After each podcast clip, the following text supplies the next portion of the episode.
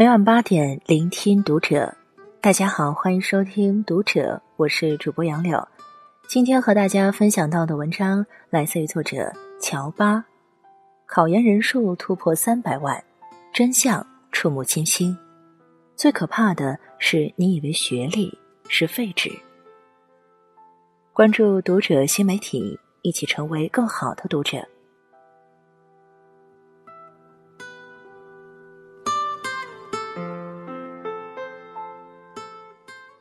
学历的真相触目惊心。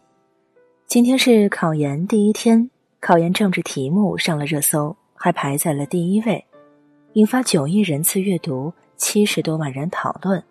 前段时间，中国教育在线发布的《二零二零年全国研究生招生调查报告》显示，今年报考人数为三百四十一万人，创下历史之最。自一九九四年以来。我国硕士研究生报名人数屡创新高，二零一九年达到两百九十万，今年首次突破三百万。网友们纷纷表示心疼现在的孩子，研究生真的越来越难考了，千军万马过独木桥呀。还有的考研生刚刚考完第一门政治就哭着出来，感觉自己没希望了，想想都让人怜惜。大众对研究生考试的重视，其实不过再次暴露了残酷的真相：学历这东西，大家嘴上说不重要，心里却看得很重要。有人说，现在研究生遍地，学历根本没用。可是，为什么这么多人要考研？因为用人单位用学历招人才是真实的。你想，公司招人，想要在几十分钟内。判断一个人的能力，最简单的办法就是看学历。研究生比本科生抢手九八五比二幺幺更受欢迎。社会的现实就是，对普通人而言，学历上差一点，人生就差一截。倒不是说没学历就不能成功，可是你要付出许许多多，才能弥补上学历的差距。所以，好好读书真的很重要。也许它不能保证你站上巅峰，但大概能保证你不会被丢入谷底。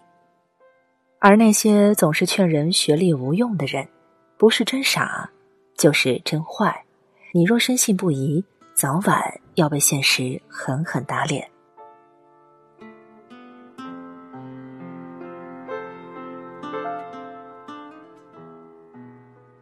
读书可以跨越阶层。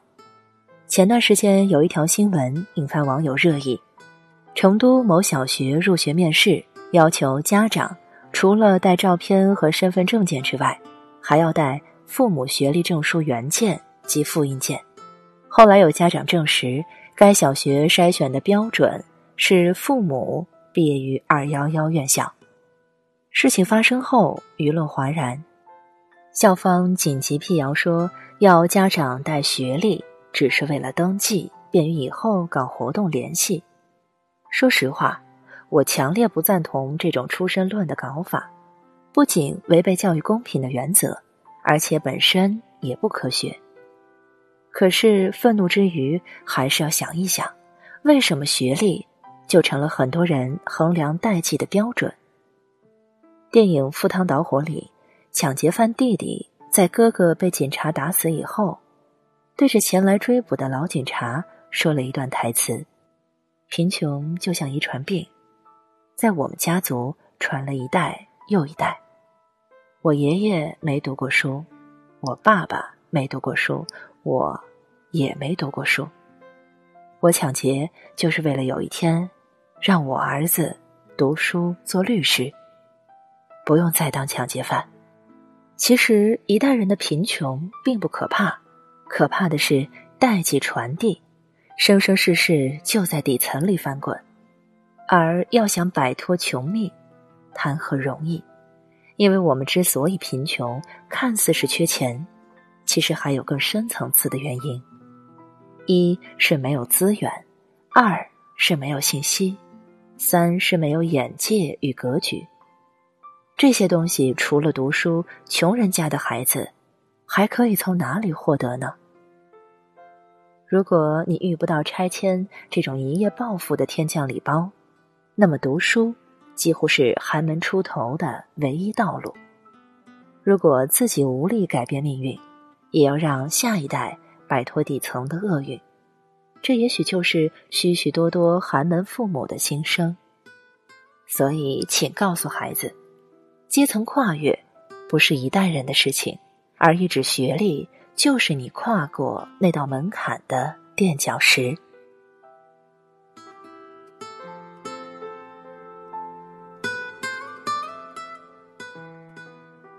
学历是进入圈子的垫脚石。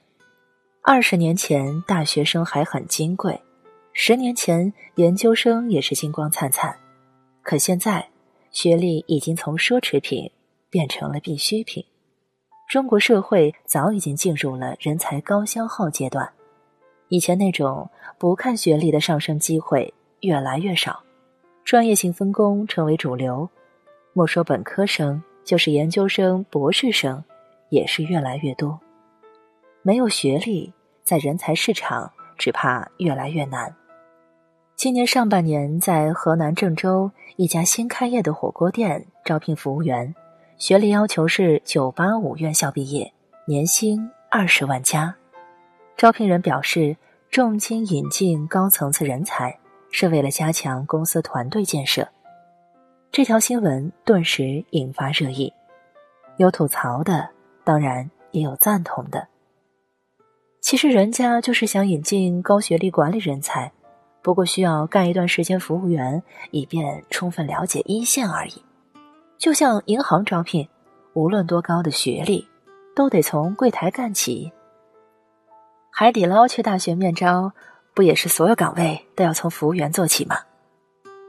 确实，学历高的人能力素质都会高出一大截。服务行业就是需要高学历、高素质的人。其实火锅店就是炒作，大家散了吧。时常有人说学历没用。你看，北大毕业生不还是卖猪肉吗？可是就在上个月，卖猪肉的北大毕业生给母校捐了九个亿，他一手创立了猪肉帝国。为什么他能成功？当然有个人奋斗，但是北大的资源也不可忽视。高学历会给你带来很多优势，教育资源、人脉。有一张图流传很广。人类本质上由圈子组成，而相同的教育背景、人脉，就是进入圈子的一个重要标准。我们知道学历不能决定一切，但对于我们大多数普通人来说，能拼努力的时候你不拼，以后难道和那些二代们拼资源、拼人脉？近朱者赤，近墨者黑。一个人想要变得更优秀，最直接的方法。就是和优秀的人在一起。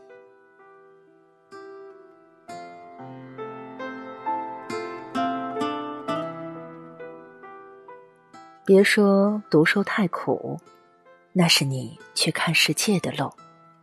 多年前，高三班主任曾对我说过：“我们这里高速不通，姑娘都不愿意嫁进来，想走出去，只有读书这一条路。”后来找工作的时候，我就发现，博士对硕士，硕士对本科，往往就是降维打击。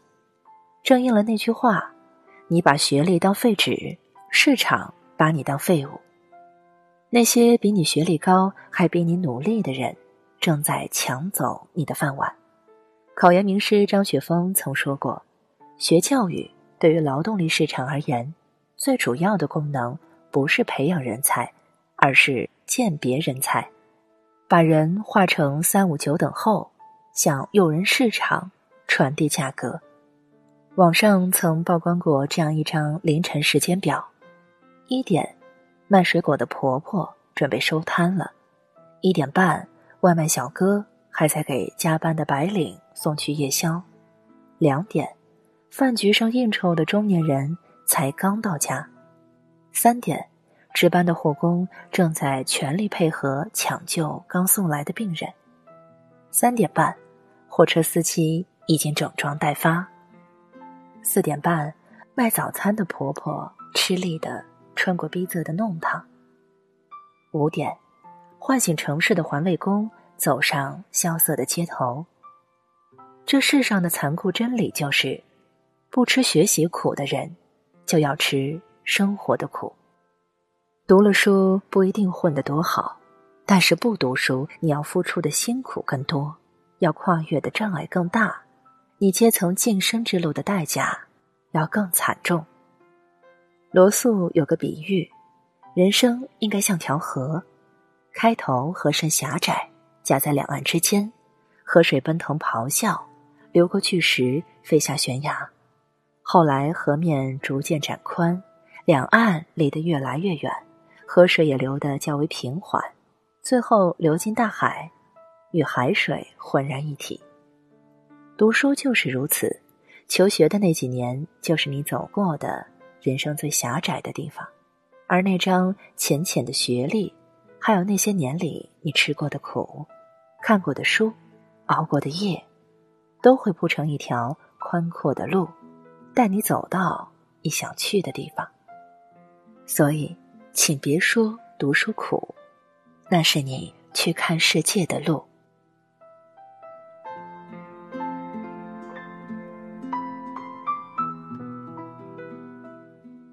以上是今天和你分享到的文章，我是主播杨柳，感谢你收听《读者》，我们下期再见。